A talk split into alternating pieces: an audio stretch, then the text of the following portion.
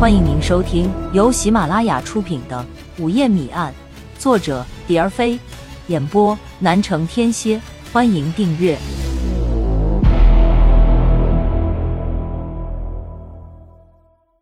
第二十六章：噩耗。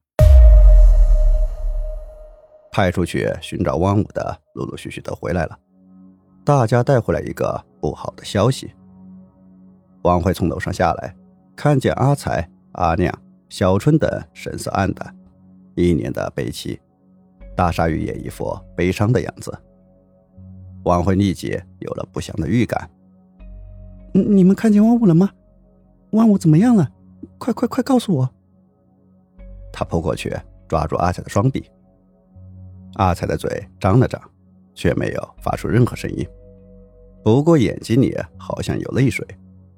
见他抖中的手从兜里掏出了一张照片，照片上万物匍匐在地，两臂前伸，双手张开，食指向下弯曲深陷于泥土里，胸前地上有一滩鲜红的血迹，两条腿一屈一伸，好像生前有过挣扎。王慧晕过去了。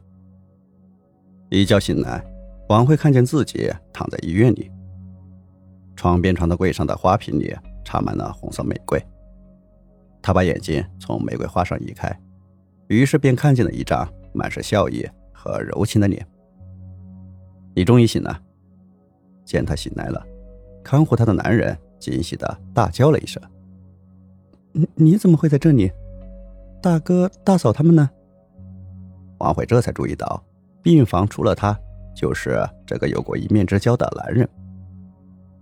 大哥和大嫂有事忙去了，刚走不一会儿，有我照看你，他们放心，你也应该放心才是。男人边说边捧起王慧的手，放在嘴唇，轻轻的吻着。王慧把手缩了回去。王慧一脸茫然的看着天花板，看着看着，眼睛里涌出了泪水。也许是想起了王五的惨死，也许是想起了自己目前的处境。丁浩见了，爱怜的拂去他脸上的泪水，又张开三寸不烂之舌，轻言细语的开导起王慧来。出院以后，为了让王慧尽快的忘掉那些不愉快的事情，大鲨鱼说：“丁浩，你能不能请几天假，替我好好陪陪弟妹？”丁浩就顺理成章的携带着王慧去了西双版纳。归来的王慧完全变了个人。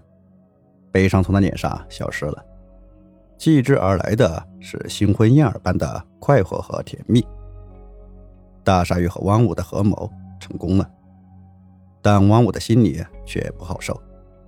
这个娘们儿真是见利忘义，这么快就把老子给忘得一干二净。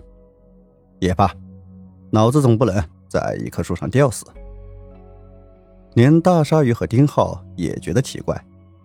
他怎么就不问问汪武是因为什么死的呢？为什么也不问问汪武被葬在何处了？奇怪，搞不懂这个女人究竟是咋回事。大家都很纳闷。他不问不是更好吗？丁浩说。听众朋友，本集已播讲完毕，请订阅专辑，下集精彩继续。